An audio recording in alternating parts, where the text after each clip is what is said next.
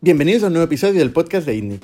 Esta semana Jordi Romero y yo hablamos con Pau García Milá. Pau es uno de los emprendedores más mediáticos de España, desde que, de muy joven, creó un sistema operativo en el cloud llamado iOS, que acabó vendiendo más tarde a Telefónica. Pau fue tan mediático que tuvo secciones permanentes en programas de radio y televisión. Cofundó Bananity con André Buenafuente y escribió libros prologados por el mismísimo rey de España. Pero un día desapareció de los medios y volvió a programar y hacer tecnología, vendió una empresa por el camino y acabó creando Founders, que es su actual ocupación, donde combina comunicación, tecnología y emprendeduría. Y el podcast de esta semana es posible gracias a nuestros sponsors.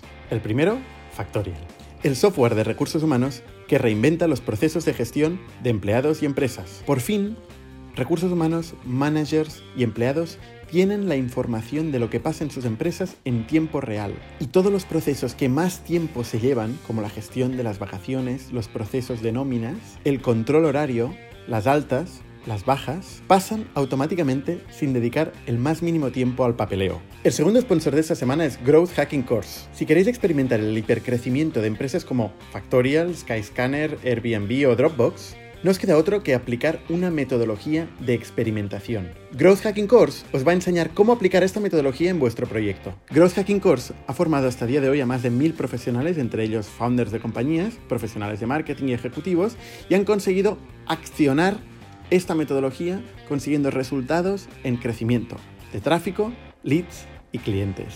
Para la audiencia del podcast de INNIC les he pedido que nos den una sesión gratuita para podernos hacer una idea de qué es eso del growth hacking podréis acceder a ella en la web growthhackingcourse.io barra itnic. Muchísimas gracias a nuestros sponsors Growth Hacking Course y Factorial por hacer posible este programa y os dejo con Pau García Milá. Bienvenidos a Startup Inside Stories de ITNIC, un podcast donde hablamos de startups, negocio y tecnología. Bienvenidos al podcast de ITNIC, yo soy Bernat Ferrero. Esta semana estoy con Jordi Romero. ¿Qué, tal, Jordi? Buen día y también con Pau García Milá. ¿Qué tal, Pau? Un placer estar aquí, de verdad.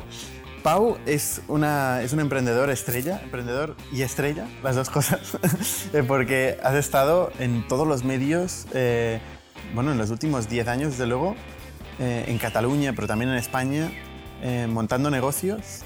iOS fue el, fue el primero, que empezaste muy, muy joven, con 17 años, ¿no? Un sistema operativo en el cloud. Ahora nos contarás un poco. luego Bananity, Em, luego Idea Foster y ahora Founders, ¿no? Sí, señor. ¿Me lo, ¿me lo sé bien o no? Eh, bastante, ya has hecho los deberes. No, la verdad es que empezamos muy jóvenes. Yo creo que, que, se, que se, juntó muchas cosas al, al, inicio. El hecho que éramos jóvenes, de que tampoco nos identificábamos como emprendedores. O sea, me acuerdo que, que, nos hablan de emprendedores y pensábamos, pero ¿qué es esto? ¿Sabes? Somos programadores, estamos montando un servicio en la nube, que entonces no se llamaban SaaS. O sea, era como, lo llamamos Web operating system, que eran huevos, pero por la, por la broma. O sea que, que era, este era el nivel, ¿sabes? Que no, que con 18 años tampoco te planteas eh, tu vida. Y, y, al final, pues sí que hubo eh, de repente que los medios empezaron a buscar historias. Era la crisis del 2008, eh, el mundo se iba a la mierda y de repente pues buscaban historias eh, para, para, poner una noticia buena entre todas las malas. Y de repente nos cogieron a nosotros. Y también como teníamos cierto desparpajo y lo contábamos, y cuando iba bien, pues lo contábamos, cuando iba mal, pues lo publicábamos, y igual tenemos que cerrar. Les gustaba, yo creo, esa, esa parte. Y un momento, hasta 2014, de saturación muy loca de, medios. De hecho, me acuerdo eh, una, una semana que contamos 100 peticiones de cosas que no eran trabajar. Entonces dijimos, si decimos que sí a las 100, no volveremos a trabajar hasta el mes que viene. Entonces hay que montar una empresa aparte. Pero sí, sí fue una época guay, pero, pero que no, la repetiría ahora, seguramente. iOS, em, ¿qué, qué, hacía exactamente?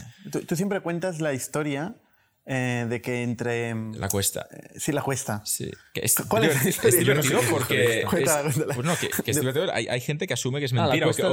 sí. No, no, no, de, ah. mi pueblo, en Ulesa ah, hay una cuesta, es la calle Sardaña, pero es que aparte que, que está ahí, ¿sabes? Que puedes ir y la ves y dices, joder, es que hace un montón de cuesta. Yo vivía arriba de la cuesta y, mi amigo Mark vivía abajo. Y, y ir a casa de uno, Mark Sergos, sí, sí, y subir o bajar a casa de uno, o ibas en bici, te dejabas las piernas. Yo tenía unos gemelos a esa edad. Me subía a Montserrat y bajaba sin poner un pie en el suelo. Ahora no llegaría ni a la... Pero en esa época, pues la cuesta. Y, lo conté así, pero porque. Y de repente me di cuenta que era una gran historia de marketing, porque para no evitar subir y bajar, pues montamos un sistema. En esa época no había el cloud, había un FTP y los que sabíamos más o menos de administración de sistemas, nos montábamos un FTP para dejar los archivos. Como un pendrive en la nube, un FTP de toda la vida. Y pensamos, ¿por qué no lo ponemos en una interfaz web al FTP para poder guardar las cosas y verlas desde allí? Y de repente, pues queríamos ver dos cosas a la vez le montamos un sistema de ventanas. Y de repente ya aparecía un sistema operativo y dijimos, caray, hemos creado un sistema operativo que está en un servidor al que accedes desde cualquier lugar. Pero, pero basándote en el storage principalmente, o sea... Sí, el, concepto de... Un pre-Dropbox. Un pre-Dropbox, iCloud, eh, SkyDrive de Microsoft, ahora han cambiado el nombre. Pero el, concepto que hoy todos usamos, que si pierdes el iPhone te compras otro y te lo baja todo de, iCloud, pues en 2005 o 2004 no, no existía. Pero esto no es un sistema operativo, esto es un sistema de storage. De, hecho, es muy divertido porque la parte de operating system era por, el, por, el, por cómo se ve, es decir, por la interfaz. Es decir, mi madre lo conocía como sistema operativo porque visualmente era lo mismo que tenía en un Windows o en un Mac, pero en la web. Eh, en la FIP, en la, en la facultad, nos decían, es que no hacéis un sistema operativo. Al final lo hicimos porque acabamos montando un, una distro de Linux eh, con todo cortado que cargaba un, un, motor de renderizado web y cargaba nuestra interfaz que servía para en esa época ordenadores muy antiguos, facultades y demás, pero también para controlar lo que estaba pasando. Sobre todo en escuelas era, era útil porque problema que hoy todavía no está solucionado con los Chromebook. Muchas escuelas los tienen y los chavales tienen ahí un golpe de teclado que se mete en un juego online y el profesor no se da cuenta. Con nuestro sistema, como estaba totalmente controlado porque enseñábamos información en el árbol de HTML, igual me pongo muy técnico, o sea, enseñamos algo en una página web, el profesor podía estar viendo lo que los alumnos veían porque estaba controlando eso. Con lo cual, al final hicimos un sistema operativo, pero nos llamábamos sistema operativo desde mucho antes de serlo porque vimos que era la mejor forma de explicar lo que hacíamos. ¿No era muy temprano en cuanto a todavía infraestructura, ¿no? el, ancho de banda? Era, enormemente temprano. Eh, hablamos de época que no había fibra, había DSL. La mayoría de gente ya tenía eh, tarifas ilimitadas, pero todavía había gente que en su casa, algo que hoy la gente de menos de 30 años no entiende que haya tarifas limitadas en gigas en tu casa o que tengas que pagar si te pasas de tal, pero mucha gente todavía lo tenía. Pero llegó un punto que era divertido porque a ellos no era un proyecto para hacer dinero, era una herramienta que nos habíamos montado mientras hacíamos proyectos que nos tenían que dar dinero.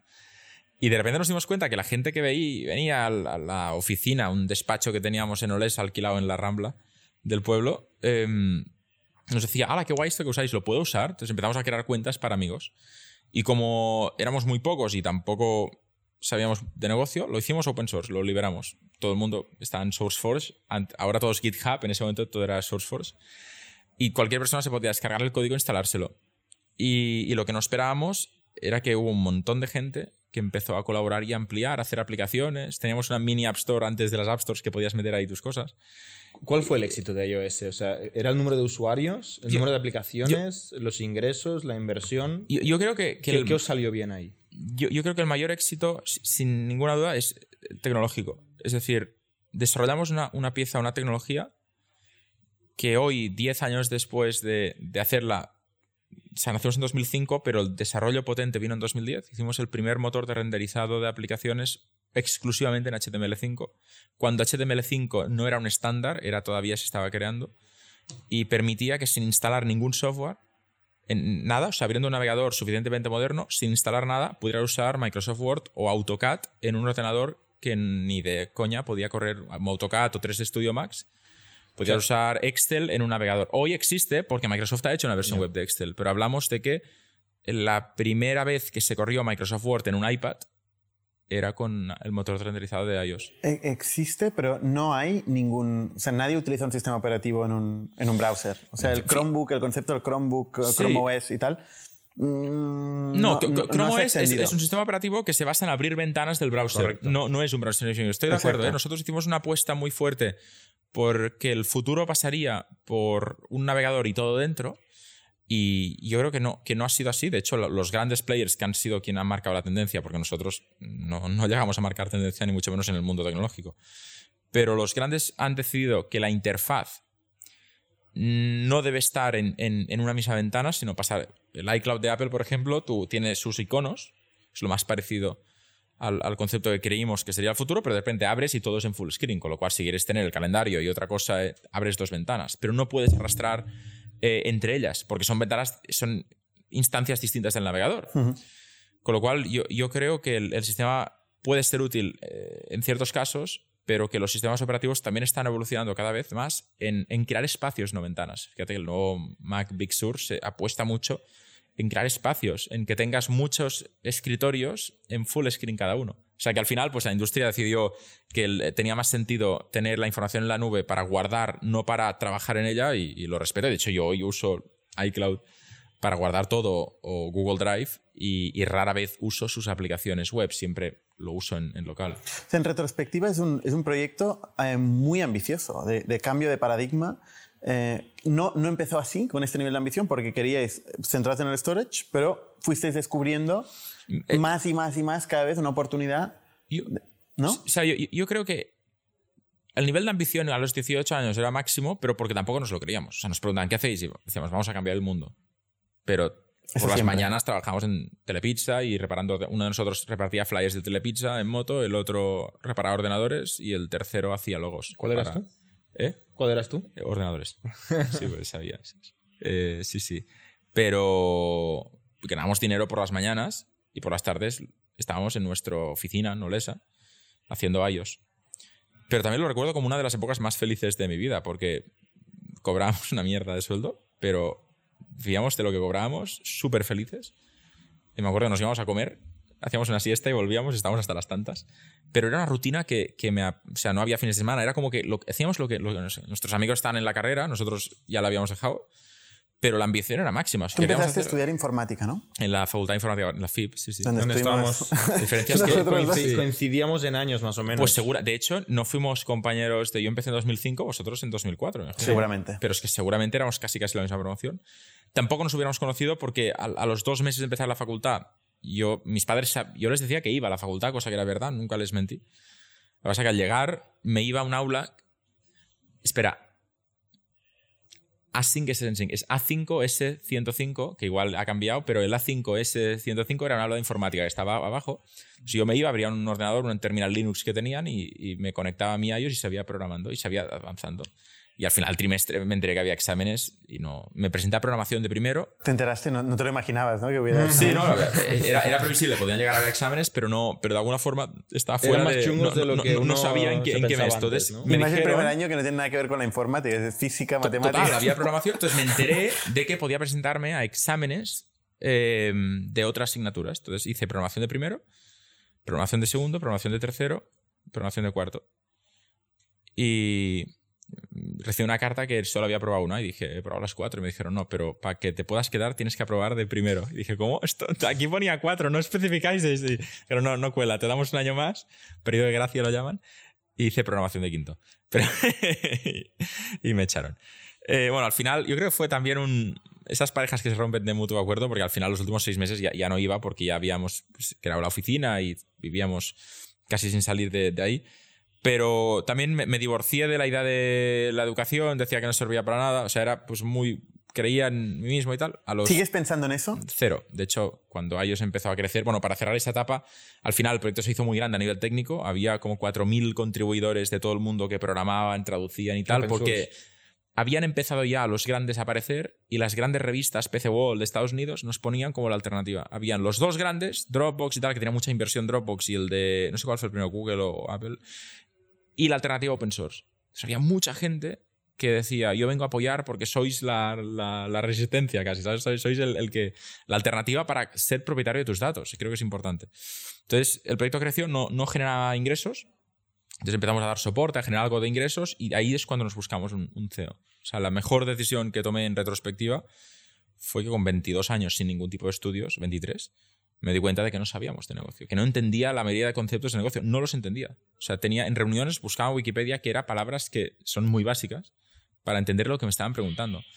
Entonces empezamos a hacer entrevistas para buscarnos un CEO y vino Michel Kisfaludi, que venía de un banco y fue lo mejor que me ha pasado porque me permitió reconciliarme con la educación. Entonces me di cuenta de que había cometido un error muy grande dejando de estudiar y pensando que no, no lo necesitaba. Entonces me fui al Reino Unido a estudiar unos programas muy express que los recomiendo a todo el mundo, que se llaman Ignite en la Universidad de Cambridge, que es brutal para emprender. Si tenéis poco tiempo y queréis hacer una formación que os sirva para entender los conceptos, la, la base y a partir de ahí formaros en, en ciertas cosas, es Ignite. Es brutal.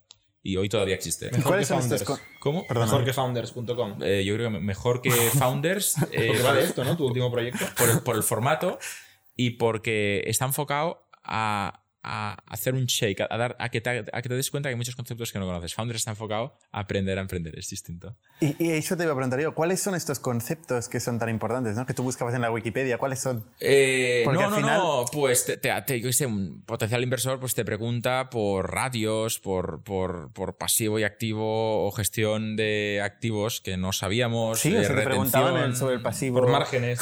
Sí, claro, van a invertir en una empresa. ¿Y ¿Qué, qué pasivo tenéis? Yo no, no, no lo entendía. Estoy creando un sistema operativo. Sí, sí, decía, no, cloud". pues, pues tenemos una tecnología tal, les contaba toda la tecnología decían, sí, sí, pero ¿tenéis pasivo? Y yo, Este era el inversor de España en aquel momento. También, seguramente no es el inversor de Silicon Valley, ¿eh? Es, es correcto. De hecho, en, en algunos momentos tuvimos conversaciones con inversores de Silicon Valley que nos dijeron, eh, venís y os invertimos, Pero teníais que ir en aquella época, ¿no? pero teníamos que ir. Era imposible hacerlo remoto y tomamos la decisión de no ir.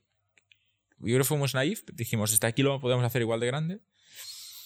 Es, es un- también las mejores decisiones que he tomado, porque gracias a quedarme aquí un año después, conocí a Ana y nos casamos y emprendimos y tenemos tres hijos, con lo cual si llego a decidir irme no habría conocido a Ana y mis tres hijos igual tendría otra vida, ¿eh? pero esos tres no estarían y son los que quiero. Pero con lo cual ninguna, ninguna queja, pero tomamos la decisión y, y fuimos a full. Entonces, gracias al CEO que vino, pues yo me pude ir a formar, después acabé, esto es una formación muy corta la de Ignite, pero acabé volviendo. Eh, estudié un programa largo ya de, en ESADE, ahí aprendí cómo funcionaban las empresas eh, en detalle y al cabo de un año me ofrecieron ser profesor invitado en un máster de ESADE que se llama eh, Máster en Digital Business, que ocho años después todavía, todavía lo sigo siendo. Pero gracias a, buscarme a alguien que ocupara mi puesto para, para entender muchas cosas, mm, pude estudiar y hoy aplicar muchas de las cosas que estudié. Dices que contrataste un CEO en iOS y que no tenías ingresos a la vez. O sea, aquí nos hemos dejado algún capítulo que es cómo te capitalizaste o cómo, cómo, te- cómo financiaste Me, iOS. me saltaba igual un año. Empezamos a capitalizar a ellos ofreciendo servicios. Cuando dejamos nuestros trabajos por la mañana, empezamos a ofrecer el típico de- modelo de open source, que es como conocemos a otros emprendedores. Manel Sarasa, que estaba en Open Bravo, del cual aprendimos mucho. Eh, de servicio basado en mantenimiento, soporte, instalación. Entonces empezamos a tener los primeros ingresos. Con Michelle entró el primer inversor, con lo cual ahí tuvimos también una pausa a nivel de generar, porque éramos víctimas de, de- de la generación de. O sea, necesitábamos generar ingresos, Víctimas de la caja, ¿no? pero sí, como, como todos. Como ¿eh? todas las Pero- empresas del mundo. pero todos, la, la diferencia es que para poder mantener el nivel de innovación y crecimiento de la tecnología, teníamos que ser 10 veces más de lo que nos podemos permitir con la facturación y de ahí la necesidad de los inversores. Llegó a un punto que em, IBM, para mí el capítulo tecnológico más potente fue cuando IBM de Estados, de Estados tiene un laboratorio de I+D muy potente que se llama Poughkeepsie, que está al lado de Nueva York, que es impronunciable, si veis el nombre. Es. Sí, o sea, no- imposible. Yo es ni lo imposible. intento. Ni los que viven ahí lo saben. ¿eh? Y nos avisaron después de seis meses de investigación para hacer un red paper, que son los papers oficiales de IBM que publican por todo el mundo, y nos dijeron, os hemos investigado, queremos hacer una entrevista final. Y yo dije, la madre, o sea, después de esto quebramos. O sea, nos habrán mirado el código, aparte es open source, no hay nada que esconder. Y la entrevista final íbamos cagados. Y nos dijeron, hemos probado vuestro software en System Z, que es el mainframe de IBM, que son ordenadores de un millón de euros para que tienen bancos, gobiernos y demás para hacer Big Data. Eh, y ha escalado perfectamente. Y me acuerdo que José Carlos Norte, que era el jefe, de, es el hacker, es, es para mí el, el mejor hacker que conozco, que era el jefe de tecnología, puso cara de, dime algo que no sepa. So what? Y yo, y yo puse cara de cómo, cómo, espera, cómo que ha escalado. Y ellos nos miraban como, pero cómo, ¿por qué lo preguntas? ¿Pero cuántos sois? Y, y yo dije la verdad, dije siete. Y preguntaron, ¿el stack tecnológico que estamos viendo lo habéis hecho entre siete tal? Sí. Pues que sepáis que ha pasado todas las certificaciones y que a partir de hoy estáis, estáis certificados para System Z. Y ahí nos cambió mucho la perspectiva. Pero tuvo que venir IBM a decirnos, lo que habéis hecho mola un montón desde el nivel tecnológico. Y de repente, pues con esto conseguimos una inversión, empezamos a hacer software eh, específico para mainframes que funcionó muy bien. Y de ¿Qué repente... inversión? ¿Cómo? ¿Qué cantidad de inversión? No mucha para las cifras actuales, en esa época era mucha. O sea, en 10 años, bueno, vosotros lo sabéis mejor que yo, pero ha cambiado muchísimo. Creo que era un millón de euros. Pero que en esa época no existían los rankings, pero igual habíamos estado en el top 3, Seguramente. ¿sabes? Ahora en un millón no sales ni, ni en el top, o sea, no existes. Pero en esa época era mucho, mucho dinero y también creo que se, se gestionaba mejor antes, porque como las cifras eran diferentes, un millón tenía que durarte mucho. Porque no había la opción de hacer 7 millones después. Era un millón que ahí tenías que demostrar y tener EBITDA, si no, estabas muerto. ¿El Y- trade-off cuál era? O sea, ¿perdisteis control de la compañía? No mucho, no, no, no. De hecho, los inversores, yo creo ¿Quién que estuvo Inverready liderando y, y también era, acaban de nacer, ¿eh? o sea, tampoco tenían mucho... Y creo que para mí, si hoy alguien me pregunta, les diría ellos, porque desde el primer momento dijeron, la compañía la lideráis vosotros, nosotros estamos para ayudaros, pero si perdéis el liderazgo, perdemos la inversión. Ujú. O sea, que fue brutal el, el apoyo en los momentos difíciles, duros. Pero bueno, al final fue cuando los grandes empezaron a meterle gasolina. O sea, competíamos contra un equipo que a veces publicaban fotos que contábamos las cabezas. Típico foto de I D de Dropbox. O toda la empresa de Dropbox se junta en la típica evento de Navidad. O Google publicaba el departamento de Cloud y habían 200 y nosotros éramos 30. Y 200 ingenieros, porque nosotros éramos 30 contando el que vendía, el que tal. Ellos eran 200 ingenieros. Nosotros de los 30 había 3 ingenieros. Muchos éramos técnicos, pero no, no- no habíamos acabado No los estudios. Sí, sí, porque por edad muchos acababan, estaban acabando la carrera. Pero ahí es cuando empezaron muchos inversores que habían dicho que vendrían, de repente dijeron, ¿por qué si estáis en, en un mar ya no de tiburones y transatlánticos y sois una sardina? Y, y muchos se tiraron para atrás. Entonces, Telefónica empezamos a hablar con ellos, invirtieron con una, con una opción de poder comprar después que la, que la ejecutaron. Y, y gracias a ellos, eh, pues el, el proyecto pudo, pudo seguir. Mm, yo, yo creo que hicimos cosas mal como emprendedores porque podríamos haber ido a Estados Unidos y seguramente seguir creciendo mucho. Pero por otro lado, ta- también creo que hay que juzgar las cosas por, desde una perspectiva profesional, pero también personal. Entonces, personalmente, mm, volvería a tomar la misma decisión porque sea lo que me ha llevado. Entonces, me quedo con este camino. ¿Fue un buen exit? El- o sea, una, buen- una buena venta. la Para- de- menos para los primeros que estuvimos, sí. O sea, O sea, ¿los inversores recuperaron el dinero? una, una parte, mu- depende de qué momento vinieron, algunos no, algu- Algunos, algunos, perdieron pasta, otros ganaron.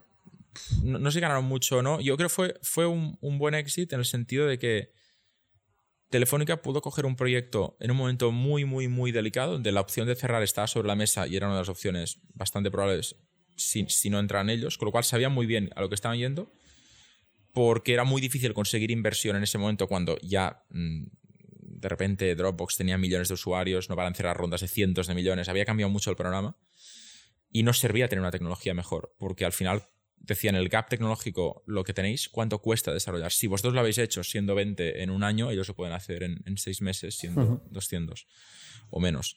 Entonces ya, ya nos servía estar por delante del tecnológico y nosotros nuestra obsesión era crear una buena tecnología. O sea, para mí mi única obsesión era que lo que hacíamos funcionara perfecto, era lo, que sabía y lo que hacía.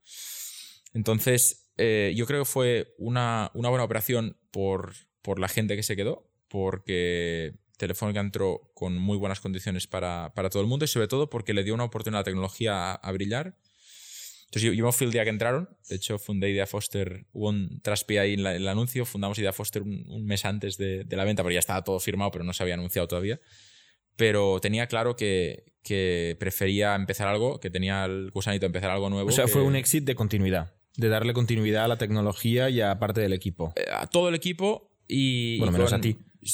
Exacto, pero al menos me lo ofrecieron. O sea, ellos, o sea, la- la oferta estaba, ¿eh? No, no, no, no es que. Pero fue un éxito de continuidad y sobre todo para permitir que brillara la tecnología, que para mí era muy importante. Yo tenía una, una obsesión no tanto económica, porque todavía era muy joven y pensé que ya, que ya llegaría, sino que la tecnología se viera de lo que era capaz. Porque es que llegó durante dos o tres años, y tres años de tecnología son mucho, eh, la única forma de correr aplicaciones de Windows y Linux en iPad era con nosotros. La única forma de correr a aplicaciones pesadas en un navegador era con nosotros. O sea que llegó a un punto de que yo creo que esto no lo subimos a explotar bien, es evidente, porque si no. igual- Lo, lo que está claro es que ahora hablas mucho de tecnología, parece que has vuelto a la tecnología, pero en- durante aquella época tú te estabas distanciando un poco de la tecnología, ¿no? Estabas Sí, más en, yo- en los medios que, que picando, ¿no? Pi- Picando código, desde que entró Joca, José Carlos, no. De hecho, José Carlos entró, vino un día a la oficina y dijo: Hola, me gusta lo que hacéis. eh, Te tengo acabo de 10 programar aquí. Tengo 10 errores zero day que permiten reventar todo y dije, no me lo creo. Me abrió mi iOS, me entró con la contraseña de root eh, y dijo, aquí tienes tus archivos. Dije, vale, tienes razón. Me dijo, lo voy a arreglar, voy a venir con vosotros con, una, con dos condiciones. La primera es que tú dejes de programar. la segunda es que eh, me des el control a mí de la programación. Y dije, acepto y acepto. Visto esto, ya tienes acceso a mis archivos, o sea que acepto. Y... Pero sí que es cierto que aparte de todo eso, yo me empecé a dedicar a, a- a la venta, que pues me gustaba hablar, me encanta comunicar y, y me encantaba pues ve- vender y hacer de, de la parte comercial. Y no podía programar, lo tenía prohibido. Jocan me acercaba y decía, oye, esto. y, no, no, fuera. Y, Vale, vale, perdón. ¿Puedo opinar? No. Vale, pues nada. Pero también recuerdo como una época feliz, la, la segunda, la de no programar, solo que lo echaba mucho de menos. Porque si me tuviera que definir con una palabra, antes que emprendedor, yo creo que sería programador. Es que me, me apasiona. O sea, yo. Es algo que me, que me encanta y que hoy he podido recuperar, pero que durante muchos años. Entonces, el problema es que cuando lo que te apasiona no es lo que haces mejor, tienes un problema interno. Yo, Una frustración. yo me, me apasiona programar y, y Pero me no, di cuenta no que te co- consideras buen programador. ahora sí, porque he tenido años para aprender sin presión, porque toda la época de yo nunca Ya. dejé de aprender, pero sin la presión de tener que aplicarlo mañana a un cliente, porque no programaba para clientes. Entonces estuve eh, años aprendiendo y aprendiendo de los mejores, además. Entonces, Pero, pero tú eres y eres muy buen comunicador. Y, y- y en aquella época eh, era sí. algo que te parecía que te gustaba, ¿no? y me encanta y, y- me apasiona, pero... Y ojo que creo que es un skill fundamental para un emprendedor. Probablemente sea el- un skill core. Y no, existen, al menos en España o igual en todos los países hispanos, es algo que no, que no se valora. O sea, es evidente que aquí es cómodo hablar porque estáis haciendo un podcast con 170 programas, con lo cual sabéis la importancia, o sea, no, no os voy a convencer de nada. Pero en, en España, sobre todo, si te gusta comunicar y, y dedicas parte de tu tiempo a hacerlo mejor, a comunicar, eres un vendehumo. A ti se te giró un poco en contra, ¿no? Esta faceta tan pública. Pues, eh, depende. O sea, Cu- hubo cuando todo va bien época- hicieras rondas, eh, eres el- lo mejor que le ha pasado al país. Cuando de repente. Me acuerdo que yo publiqué un artículo en mi blog contando igual tenemos que cerrar. Y al día siguiente habían artículos en muchos periódicos nacionales que decían fuentes de iOS confirman que igual tienen que cerrar. Y yo dije, joder, contadlo, ¿no? La fuente es el fundador en su blog, que igual no lo leía nadie. Pero yo publiqué un post en mi WordPress, oye, igual tenemos que cerrar. Y al día siguiente, yo que sé, abrían portadas, llegamos a estar en una portada que yo pensaba, pero estáis locos, no hay cosas que más grandes para contar. Que iOS igual tiene que... Tú antes has comentado un poco como que, que así se te, se te erigió como figura del ejemplo emprendedor muy Sí. temprano en tu carrera, muy temprano en el ecosistema startup español. Está, yo creo que está Y inmadura. no Mi fue, carrera... no fue culpa tuya, digamos. Tú, eh, te, te eligieron, te tocó. Más que me tocó, es que tampoco éramos muchos. Es decir, y vosotros os acordáis, 2005 en Barcelona. Yo me acuerdo la mucho de palabra leer Pau emprendedor García Milá no existía. Mucho. Sí, sí, pero es que la palabra emprendedor no existía. Es que no la usábamos. O sea, había. eh, me, me acordás, primeras entrevistas, eres empresario con 17 años. Y yo pensaba, no. Yo, yo ojo porque en el mundo más técnico había bastante gente que, que- te llamaba vendehumo en aquella época. Luego esto ya supo- supongo que ha cambiado mucho. Eh, yo siempre respondía lo mismo. Digo, hostia, estamos hablando de startups y de emprendeduría a raíz de Sí, que sí. Pau está hablando de eso, ¿no? Porque si no, ¿quién coño está hablando de eso en España? Sí, y, y y aprendí un poco a hacer las paces con. Había también mucha gente que decía, es que tú solo te dedicas a comunicar y a hablar. Y yo pensaba. mm, no, no, no, voy a entrar porque al final yo tenía. tenía mm, estaba ahí por algo, pues venía, lo hacía y me, y me iba. Uy, perdón. Pero, pero es cierto que cuando de repente yo sé, hacía un artículo de, hablando de. Yo qué sé. el primer motor de compilación que hubo para PHP, que, el- que creo que lo hip hop se llamaba, que lo fundó Facebook y, hacía que mejoraba un rendimiento un 20, 20x, o sea, un 2000%, era una locura. Y lo explicaba. se me quedaba mirando como, ¿esto es parte del guion? Es decir, te lo sabes, pero te lo han contado porque tienes que contarlo. Y yo, no, no, me diga esto. Y no lo entendían. Era como incompatible ser friki y comunicar. Y entonces ya era como, no, no, pero eres un monstruo, tú no. Y, y creo que hace falta aprender o darle importancia a comunicar siempre que queramos emprender. Porque igual te llamarán vendemotos o vendehumo. Pero es que si no comunicas, ¿cuántos, proyectos hay? ¿Cuántos La- proyectos hay que han muerto que eran brillantes porque no han sabido comunicarlos? Totalmente. Lo, lo que sí que es verdad que lo llevaste al extremo. O sea, estabas, eh, bueno, con Buenafuente. Fue- estabas en la televisión. Yo he leído, he leído que, te, que te hizo un prólogo, un epílogo, no sé si el rey y el presidente y al revés. O sea, Pues en mi- mira, eh, cosas un poco surrealistas, ¿no? O pues sea, hay, he tenido momentos muy surrealistas en mi vida que si os los contara, cuenta, cuenta. Eh, Para eso estás aquí. contaré algunas. Te gusta pero- comunicar, ¿no? Me gusta, pero, Pues venga. pero- pero me gusta, me gusta también. Hay veces que, que no contar es mejor que contar. Eh, hubo un momento que me di cuenta que me encantaba comunicar cosas que no era lo mío. O sea, me, me pregunté qué, qué quería hacer y me di cuenta de que disfrutar tanto explicando cosas de los demás que mías. O sea, igual, no más o menos. Y a raíz de una entrevista en el programa de André Buenafuente, yo no, lo conocía, iba súper nervioso. Y esos nervios en ese día jugaron a favor, otras veces no lo han hecho, pero salió muy bien la entrevista. Y, me hizo otra segunda entrevista al final de la temporada y salió bien. Y ahí era un momento de reconversión de la tele, empezaba a aparecer internet y empezamos a, a conocernos fuera de la tele y, y- y nació una amistad. Y llegó un Como una fuente. Sí, pero, pero con la persona detrás del. Yo creo que todos tenemos una persona detrás del personaje, ¿sabes? Y era todo, hablamos de todo menos de, de la tele. Y, y me ofreció hacer un, un- un espacio hablando de tecnología. Y no me lo pensé, o sea, dije sí, pero qué, qué guay, ¿sabes? Y lo volvería a hacer, o sea, me, me- me lo pasé súper bien. Lo que pasa que es cierto que cuando estás haciendo algo que no tiene nada que ver con tu empresa y tu empresa lo está pasando mal, eh, tendemos a, crear organigramas solares proyectados sobre esa empresa. Es decir, esta persona, si no estuviera aquí y estuviera allí, la empresa iría bien. Cosa que al final, eh, yo, creo que hay muchas más variables, que no, no- no voy a pensar que los éxitos son gracias a mí, ni, ni evidentemente cuando va mal es, es por culpa de una persona. Yo creo que tomamos muchas malas decisiones, pero, pero que el proyecto avanzaba. Y, y se movía y había mucha gente detrás intentando que fuera bien, ¿vale? Entonces, para mí fue una época muy guay que coincidió con un momento pues, pues más duro. Pero es que al final los mismos medios que de repente este que estaba comunicando, de repente cuando Telefónica nos compró, ah, no, pues ha funcionado. Y de repente al cabo de tres años Telefónica eh, disolvió el equipo y la marca y, lo, absorbió, pero como parte de una reestructuración. Telefónica de momento que tenía muchos satélites y lo absorbió todo y se reestructuró internamente. De repente el, titu- el titular era Telefónica. eh, deja de comercializar el producto de Milá. Yo pensando, pero sí, es que no es mi producto, es que es su producto. O sea, hace cuatro años que me fui, que estoy montando otras cosas y me sorprendió verme a mí mismo y dije, mira, han hecho esto. Algo mío, pero es que no es mío, es que es suyo, hace ya bastante tiempo. Pero, pero todo lo que hice a nivel de comunicación fueron igual momentos distintos. Ahora, en 2020, iba a publicar un libro nuevo que acabó siendo Founders.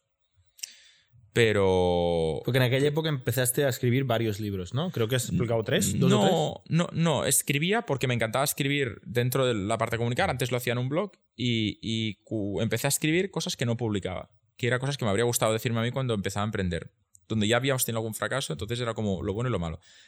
Y, y cuando tenía mucho, mucho, mucho publica, sin publicar, me planteé publicarlo todo de golpe y le- se lo dejé leer, leer a alguien y me dijo, esto molaría como libro. Y dije, bueno, pero yo no tengo, no conozco a nadie. Me dijo, te voy a presentar a alguien. Entonces me presentó a un editor, me dijo, lo podemos hacer como un libro.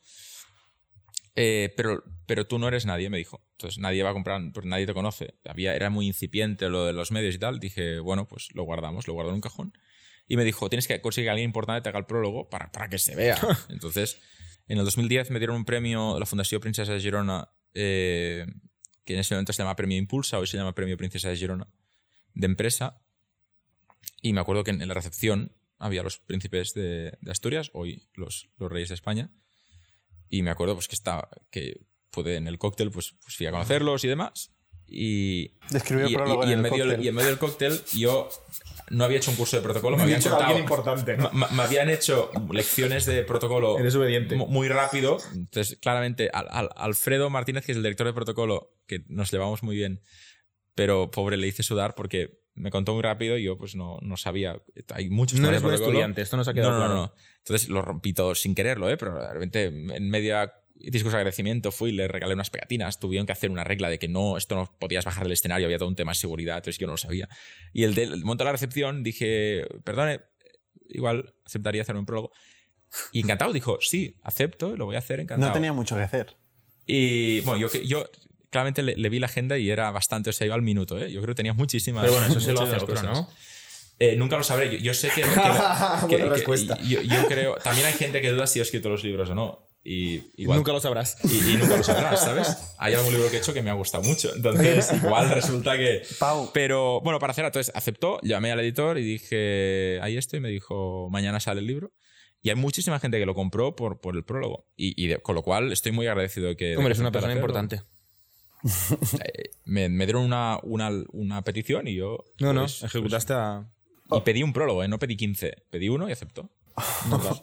Oye, Pau, hablabas de Buenafuente. Con Buenafuente os hicisteis tan amigos que cofundasteis una startup. Eh, tuvimos una, una muy buena relación y cofundamos, de hecho, más o menos, Vanity existía como concepto. Para mí Vanity fue un, un fracaso duro por dos razones. Primero, porque yo creo que en ese momento también me creía invencible porque veníamos de iOS, todo iba bien. Y, pero lo más doloroso fue que todavía hoy, años después, creo firmemente en el concepto de Vanity. Es decir, yo, yo creo que los ¿Puedes hacer motores el, de... el pitch en 10 segundos de Vanity? Vanity era un motor de recomendación eh, transformado en red social. Era un motor eh, bidireccional de recomendación, era una matriz. Entonces, Amazon está creciendo gracias a su motor de recomendación. Si te gusta un libro X, te recomiendo otro libro. Y te puedo decir que en un 98% que te va a gustar. Netflix lo hacía con las películas. No había un motor de recomendación basado en una matriz. Es decir, si te gusta ITNIC como marca, te gusta la FIB como facultad, este libro, esta película y la Sagrada Familia y esto, y a la vez odias estas cinco cosas, incluido una salsa de tomate de una marca, puedo recomendarte un viaje, una ciudad, una marca, un- una persona. Con lo cual es un motor de recomendación totalmente bidireccional. Es decir, puedo recomendarte cosas que están fuera de los grupos, de los universos que tú me has dicho que te gustan. Entonces yo creo que eso cada vez es más necesario porque vivimos en un mundo con millones de cosas que nacen cada día y que es imposible verlas todas. Con lo cual, lo más doloroso fue que al, al fracasar tuve que asumir que era por errores nuestros.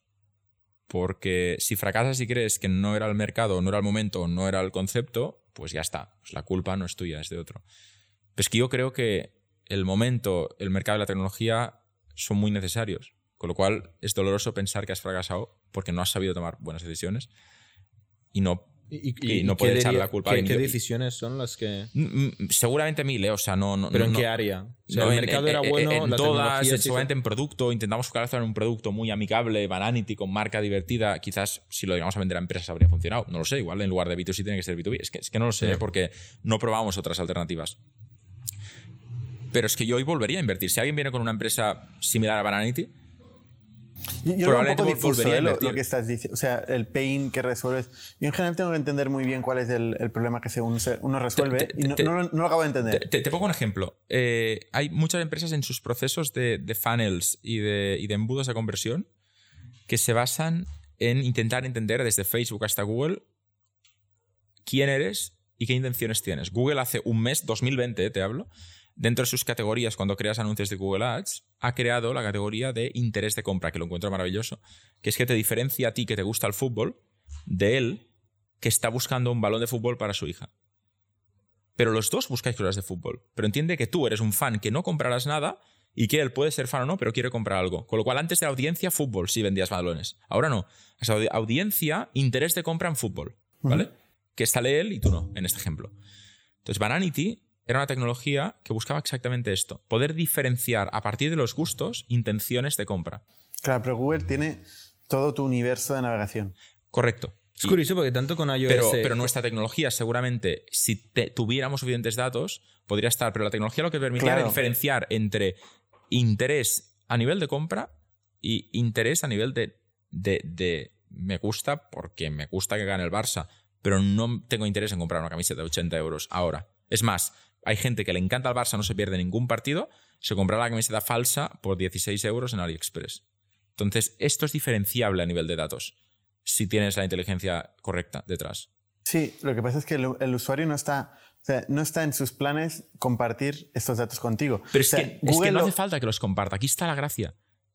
Eh, perdón, te corté, perdón. No, que digo, Google está en el, en el negocio de ordenar y organizar el contenido, ayudarte a encontrar el contenido que buscas.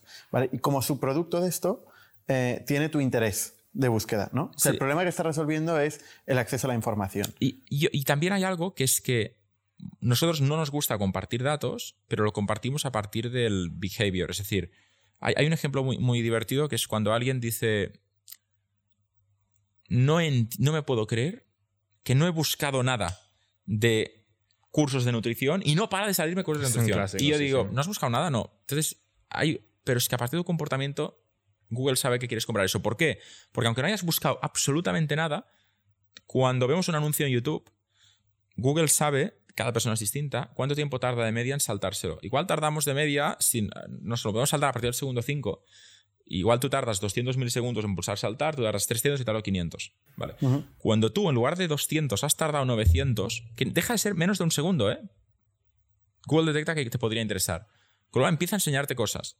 Y si al final acabas mirando un anuncio entero, dice, vale, tú quieres comprar esto. Entonces estás muerto porque el remarketing te va a machacar con esto. Entonces, esta intencionalidad de compra que hoy se mira con milisegundos, nosotros apostamos a nivel tecnológico que se podría mirar a partir de gustos e intereses. Es decir, en lugar de comportamiento que es sin pedirle a la persona que opina aprender, que yo encuentro que es una violación de la privacidad, pero es mi opinión, em, hacerlo a partir de preguntar. preguntas muy concisas y divertidas, que es entre estas dos cosas que prefieres. Pero el usuario no le gustó tanto como para estar ahí. O sea, ¿qué pasó? Cuando ese fracaso, ¿por qué fue un fracaso? ¿No tuvo tracción? Mm, tuvimos muchos usuarios que, que venían a, a, nivel de adquisición de usuarios funcionó, el funnel funcionó. El problema es que no había un modelo de pago en esos usuarios, el modelo era de publicidad con las empresas. Y muchas empresas nos decían, no quiero pagar en un lugar donde me pueden odiar. Es decir, Vanity era dos conceptos, love y hate. Era, era, la oficina estaba pintada en dos colores y si te si, si, programabas ese día en la parte del hate eras odiado. Pero era dos colores, me acuerdo, era muy divertido. Eh, entonces las, muchas marcas nos dijeron, quitad el hate y, y, y, me publicito, pero no me quiero publicitar. Y la gracia era que es imposible saber la opinión de una persona sin saber lo que no le gusta. Es, es, es naif pensar que solo vas a entender una persona a partir de lo que le gusta, porque nos define más lo que no soportamos que lo que te gusta mucho. Es decir, tú puedes ser que te encante la bici y te encante el básquet, pero que odies profundamente el fútbol. Te define más el antifútbol que el pro básquet. Hay, grises, ¿no? el problema es el mundo polarizado de hoy. Eh, que, que, todo es odio o, amor, ¿no? Y hay, hay, grises, ¿no? Ah, estoy de acuerdo que hay grises, pero si es que ni siquiera tenemos el odio y el amor, al menos si tuviéramos el odio y el amor, podríamos empezar a tener... O sea, no traccionó. ¿O no monetizó? ¿Cuál dirías de los Yo dos? Yo creo que traccionó y no monetizó porque fallamos en el plan de conseguir que crear un modelo de negocio que no dependiera de los inversores. Con lo cual llegó un momento en que, en que nos dimos cuenta de que... Pero levantasteis pasta desde el principio, ¿no? No, no desde el principio, fue muy family and friends, fue muy, muy, muy family and friends, o sea, nos metimos todos bastante, yo personalmente puse parte de mis ahorros. Y, y también al, al, cierre fue interesante porque cuando ya vimos que no funcionaría, decidimos cerrar.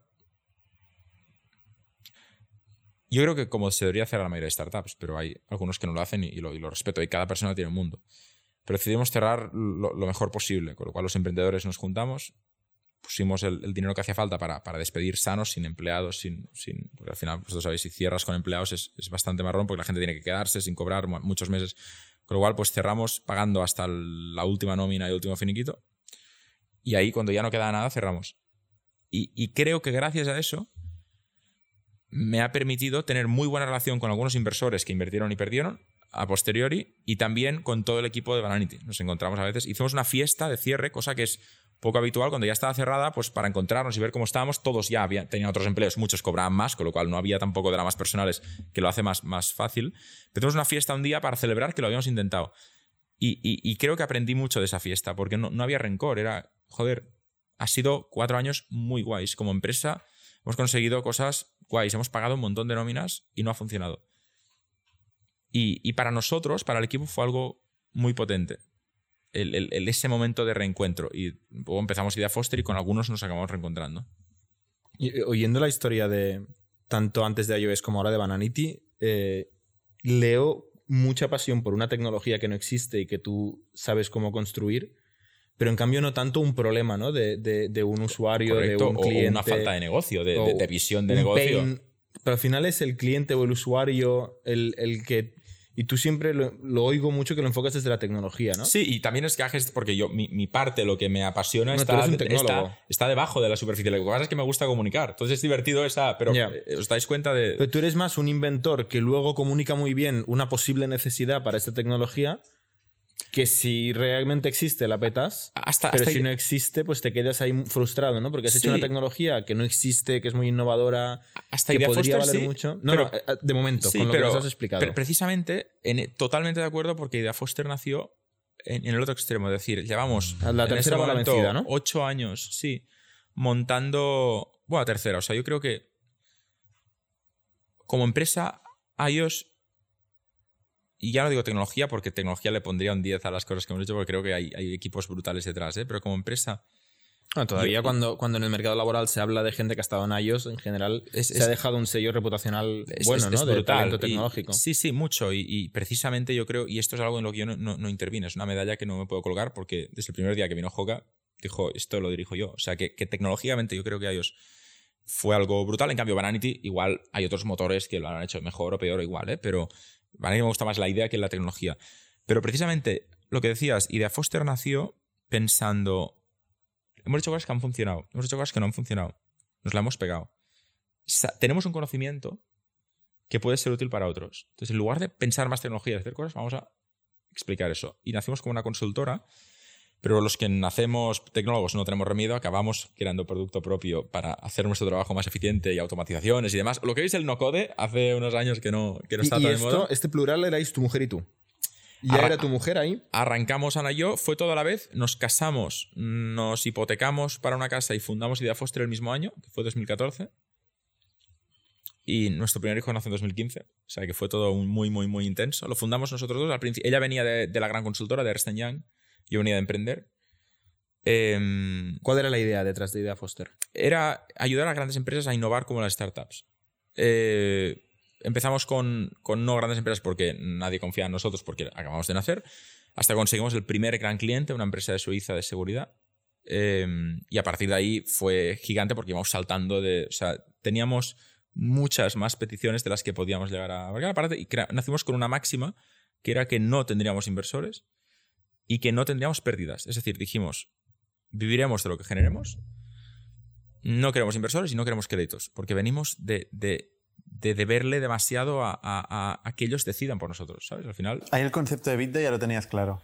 lo tenía clarísimo, además lo había aprendido a golpes. Pero dijimos, viviremos, o sea, esto va de cash is king, entonces o generamos o cerramos.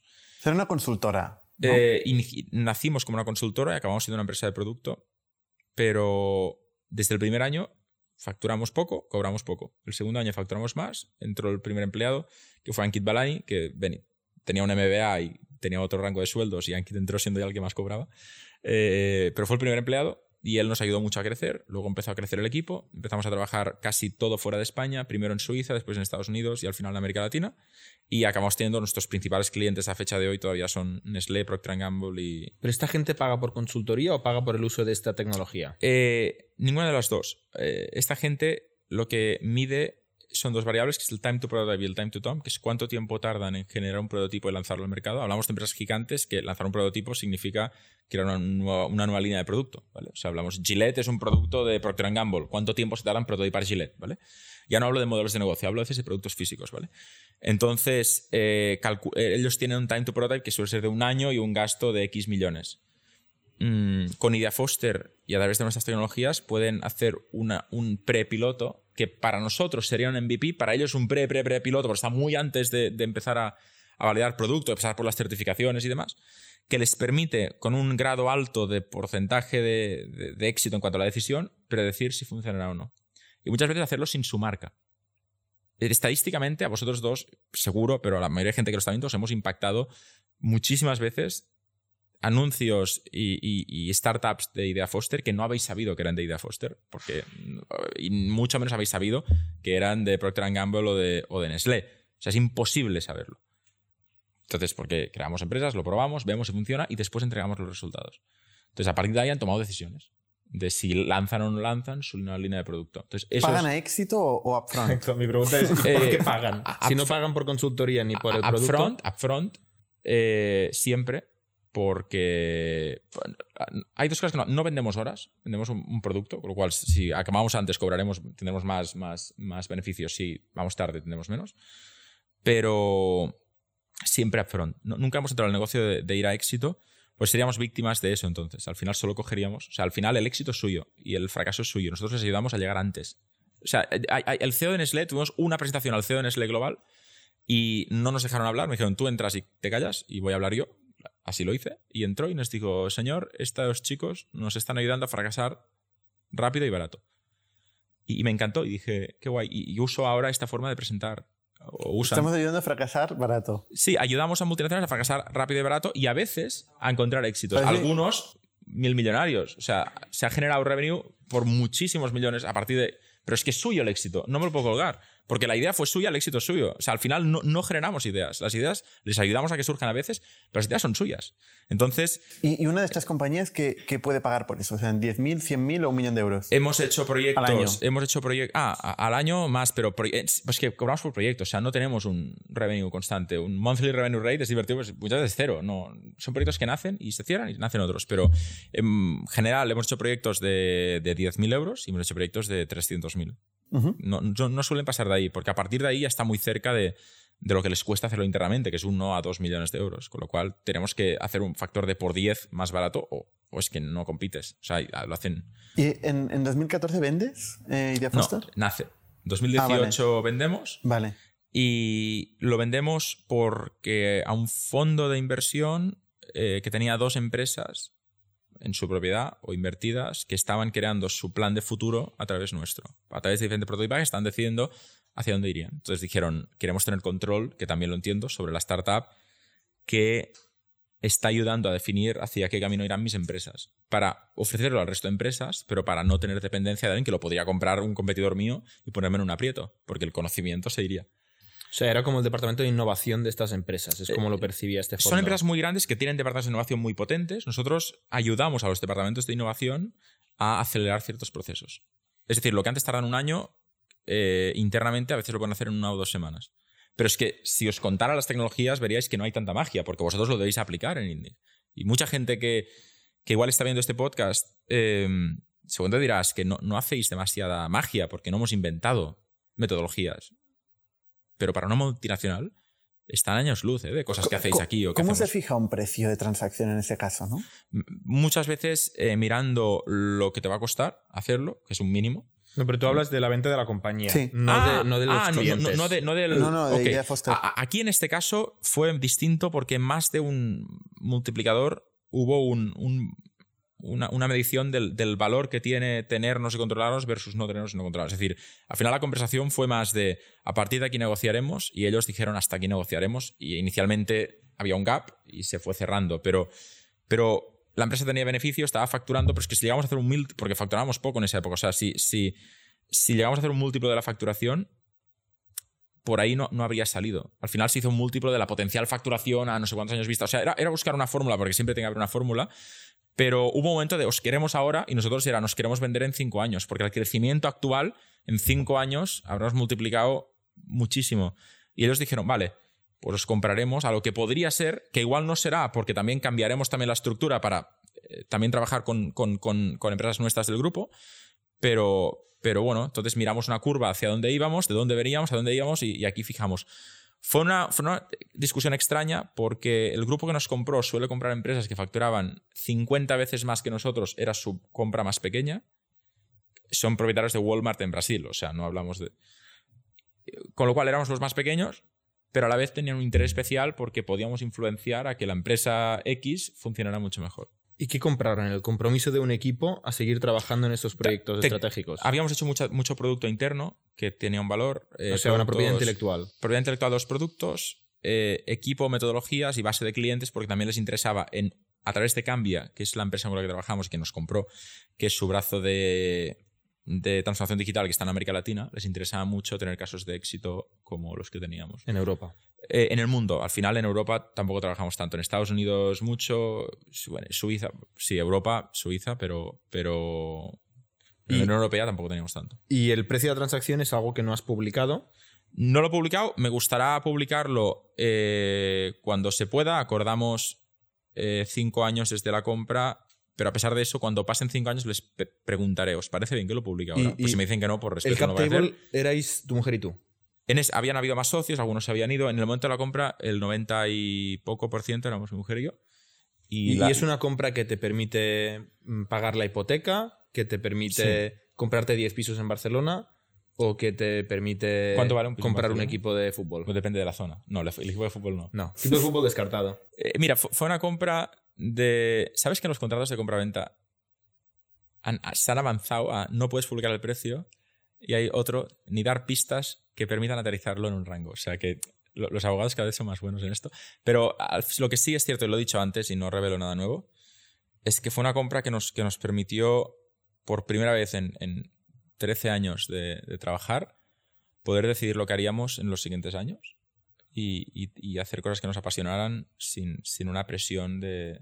O sea, te, te permite estar unos cuantos años sin trabajar y mantener un Y, ritmo y de también vida. porque hemos elegido una, una vida muy familiar, que para mí es lo más importante, es decir, que, que el dinero no se ha ido a invertir en bolsa e intentar multiplicarlo, sino a pagar una hipoteca, por ejemplo. Y, y- y para mí me, me, me enorgullece muchísimo después de un camino de que vete a saber qué podría haber sido, ¿sabes? Ah, yo si lo llevamos a vender a. Pero sí, vale, ok. Cabeza fría. Con 32 años mm, no tengo una hipoteca. Es curioso porque hablas mucho de- del concepto de presión, pero luego cuando haces zoom in en cada una de las historias que has hecho, mm, te lo pasabas de puta madre. O sea, no, no, no, Sí. no- presión. Pero, pero no- me, me- me la pongo, yo creo que vosotros también lo vais a hacer, me la pongo a mí mismo en el sentido... es de autoimpuesta. que- totalmente. O sea, yo, yo si hago algo, eh, es una, una presión de que quiero que vaya bien y que lo doy todo. Y, es una presión que igual no es necesaria, que puedes convivir mejor con lo que haces sin presión. Yo creo que hay gente que, que- consigue dirigir una empresa y, conciliar perfectamente. A mí me quita el sueño lo bueno y lo malo. O sea, yo si estamos a punto de cerrar un proyecto o no va bien un proyecto con un cliente, duermo fatal. O sea, sueño y al día siguiente me despierto y, y- y viajo. O sea, me he hecho viajes de, a Chile para hacer una reunión que no sabía. El propio cliente ha dicho, hagámosla por videoconferencia y pues coger un avión y llegar y decir, pues prefiero estar aquí. An- Antes comentabas que, que tu estilo a veces es un poco controvertido, tu estilo de gestión, o eh, que puede ser duro. Te- te- no, más que duro, esto te lo comentaba antes de empezar, en el sentido de que yo he pe- perdido amigos, he perdido amigos, muy buenos amigos, de los mejores que, que tenía en ese momento, por empezar negocios juntos. Y muchas veces ha sido por, por estilos distintos. No he dicho que yo fuera el duro, igual el duro era el otro. Ah, vale, no, eran estilos muy, muy, muy, muy distintos. A mí me encanta comunicar, pensar en la tecnología, lo que decías tú. eh, pensar mucho en tecnología, en, en si estamos comunicando bien o no, en si sirve o no. Y en cambio, igual hay otros estilos, que es poner, yo qué sé, pues no sé, la, facturación, el revenue, el, el- el- potencial margen por delante de otras cosas. En, perdona, que me están llamando. Eh, en mi caso no es así. Entonces, eh, son estilos muy distintos. Y lo que pasa es que cuando hay una discusión, yo defiendo mucho mi estilo. Mucho. O sea, yo, yo mi, mi posición, perdón. Yo creo y defiendo que esto es lo mejor porque lo creo y creo que es lo mejor para, para el negocio. O sea, no. Entonces, o sea, nunca he salido de una empresa antes de su final, excepto en Idea Foster, porque nos compraron, pero en iOS, o sea, podía haber vendido una parte mía y no lo hice hasta el último día. O sea, que al final creo mucho en el proyecto, ¿me entiendes?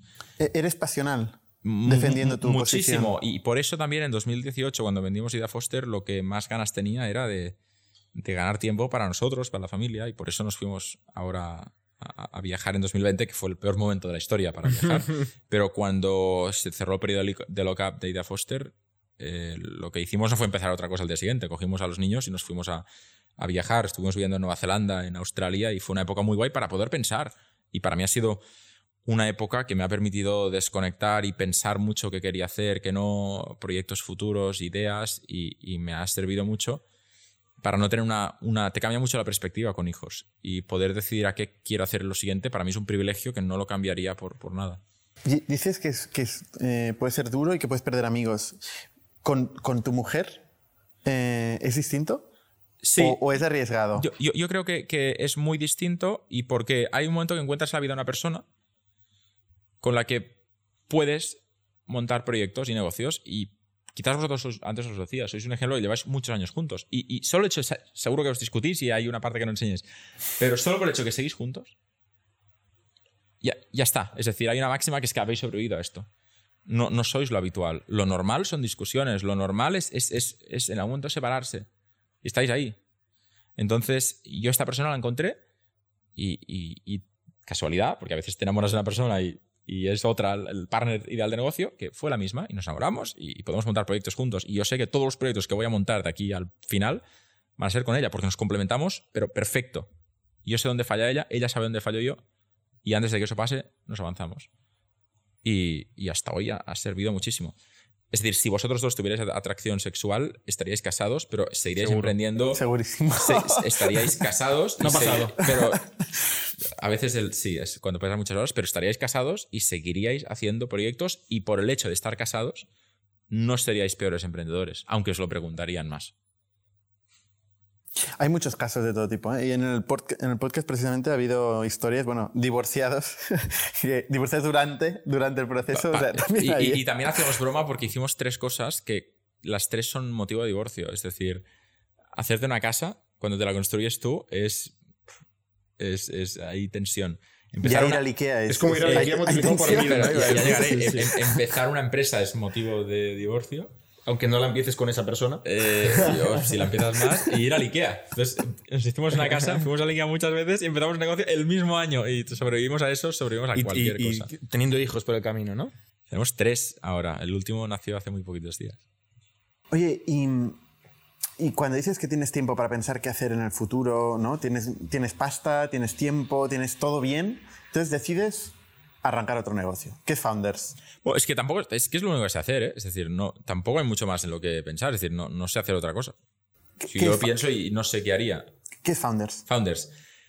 Founders es una escuela online de emprendimiento que intentan hacer explicando de forma muy sana qué es, qué es emprender. Es decir, es una escuela online, es un infoproducto, significa que son cursos hechos por mí, muchos de ellos, pero también por otras personas, abogados, periodistas y demás, que, donde explicamos qué es emprender desde la perspectiva de cubrir todas las etapas, desde generar ideas, eh, metodologías de ideación visual, pensamiento creativo, hasta aterrizarlas, crear modelos de negocio con Link Canvas o Business Model Canvas, crear páginas web sin saber programar, con herramientas de no-code, integrarlas, eh, aprender a comunicar, preparar una entrevista con una periodista que se llama Laura Secorun, que ha trabajado en el New York Times, eh, aprender cómo hacer un pacto de socios con los abogados de Acros Legal, que igual son los mejores que hay en, en este sentido, eh, aprender a, a qué tipo de seguros necesitamos, con Marie Prats de, de 1001 Cobre Aseguranzas. O sea, al final hay muchos cursos de desde qué tipo de seguro necesitas hasta qué tipo de sociedad, hasta hacer una página web, eh, hacer anuncios en Google Ads o en Facebook Ads, hasta todo. Es decir, Todo. todas las etapas, pero mucho foco en la realidad de emprender. 80% de las ideas fracasan, fracasar es, es- va a pasar, o sea, no es que intentar que no pase, es aceptar que pasará e intentar avanzar lo siguiente a la siguiente idea. Sí, esta es tu mentalidad. Sí, sí, yo, yo personalmente creo que emprender es, es- es cíclico, no es un, un- un inicio con un fin. Pero no creo que sea una mentalidad, creo que es más un diagnóstico, es una realidad. Es decir, hay proyectos que funcionan y otros que no. Entonces, Eso es evidente. Lo, lo que está claro es que depende de las referencias que cojas. ¿eh? O sea, si tú coges... Sí, pero Internet está lleno de cursos que yo los he visto que ponen la piel de gallina que te dicen cómo hacerte rico rápido, cómo ganar tu primer millón. O sea, Pues esto es siempre el chollo. pero hay cursos que valen miles de euros que van Que de cómo chollos. ganar tu primer millón. Este ha ganado un millón seguro. o, el que hace el o- curso. o- o cómo hacerte rico rápido. Y me llaman vendehumos a mí. O sea, Hijos los, de los cursos de cómo, O sea, gan- perdón. cómo ganar un, un millón vendiendo cómo ganar un millón. Sí, sí. Claro, es que el único un millón es el que vende el curso. Internet. O sea, De Founders, hay un. Founders vale 15 euros al mes. O sea, perdón, ¿eh? para poner en perspectiva. Es como HBO. Sí, un poco más ¿No? caro. Somos, Vale. más caros. Somos más caros que HBO. Lo siento, chicos. Sí, si los economics Y- aquí eh, complicados, ¿eh? Con 15 Power MBA. Power MBA es muy parecido al pitch que haces tú, ¿no? Eh, es- Ayuda eh, a emprender, eh, pero a es- es- dar es- contexto de negocio. Es guay porque yo los veía como que eran los reyes del mambo, eh, sobre todo en el mercado. cuesta de Power MBA? hispa- ¿Hispano cómo? ¿Qué, qué qué coste tiene para el emprendedor? Yo creo que tiene- son más de 500 euros eh, cursos. Eh, ellos los llaman masters. Hay toda la controversia. hay- han tenido muchas controversias si son masters o no, si son cursos o no, eh, si son un MBA o no. Y usar este tipo de anuncios de- del fundador de Tesla te enseña y tú te esperas a Elon Musk y no, pues no está. Pero porque hay una te- técnicamente hay un cofundador de Tesla que no es tan conocido tal. En, en- en mi caso, el posicionamiento no, no- no va tan a- con el machete en la boca a tal, sino que es, es otro rollo y no sabía si funcionaría o no, pero de momento está arrancando y estoy muy feliz. Somos 150 alumnos, lo explicaba ayer en un vídeo y, y ¿Que pagan contento. 15 euros al mes? Algunos pagan 150 por un año entero con una mentoría incluida y otros 15 euros al mes. Todo- si pagas 150 regalamos una mentoría, si pagas 15 al mes no hay- las puedes comprar aparte de las mentorías, pero solo y te puedes dar de baja el primer mes si quieres. sea, unos 20.000 euros al año de momento. Ve- ¿20.000? ¿Euros al año? ¿Has hecho ese cálculo? Sí, así? dos mil y pico al mes me ha salido a mí. Sí. Sí, pero es que. 1800. Pero, pero es que nacimos hace Al mes. 8 días. Ah, hostia. Sí, Founders nació. ah, perdón, uf, pasa el. No, no, mentira. eh, 12 días. Nacimos el 15 de... Íbamos a nacer el día que Apple presentó los M1, hace dos, tres semanas, y retrasamos porque había evento de Apple y nadie hablaría nosotros, y lo presentamos ese jueves. Sí, sí, acabamos de nacer, ¿eh? O sea, no, es todo nuevo, pero es que no me esperaba tampoco. El timing es bueno, ¿eh? Ahora con, con el COVID. Era bueno en marzo, pero... O sea, Bueno, pero Pues ahora yo creo que vamos tarde para coger esa ola, pero es que también parece un poco frívolo aprovechar el COVID, o sea, Bueno, Bueno, hay un cambio que se quedará, ¿eh? O ya, sea, pero... Hay, hay que estar siempre eh, construyendo. Eso es construir, ¿no? más que aprovechar, lo puedes ver como quieras. Sí, pero la gente tiene un Aprovechar problema. es, aprovechar pero- es ven- revender mascarillas eh, extorsionando. Esto O sea, es aportar eh, esto contenido. es no es de puta. caso. No es el caso. eh, hacer un producto que puede ir bien, puede ayudar, mola, pero también me, me- me da mal, mal rollo. O sea, más vale que sea, hay haya más gente que se 200.000 aproveche muertos, porque si no, no sé Sí. quién, quién continuará con esta economía, ¿eh? Estoy todo el mundo se queda ahí- Estoy de acuerdo, pero estamos hablando de montar algo en la nueva realidad, no de aprovechar. Aprovechar es, es eso. O sea, no tú, ¿eh? La- tu, tu- tu concepto de tu cabrón, no, no la- las mascarillas. Entonces, bueno, eh, yo, yo creo que el enfoque es muy distinto en, en Founders de lo, de lo que hay. Eh, contamos lo ¿Sois bueno mujer y, y tú? y lo malo. ¿Cómo? ¿Sois tu mujer y tú? Nosotros hemos empezado, obviamente, siempre.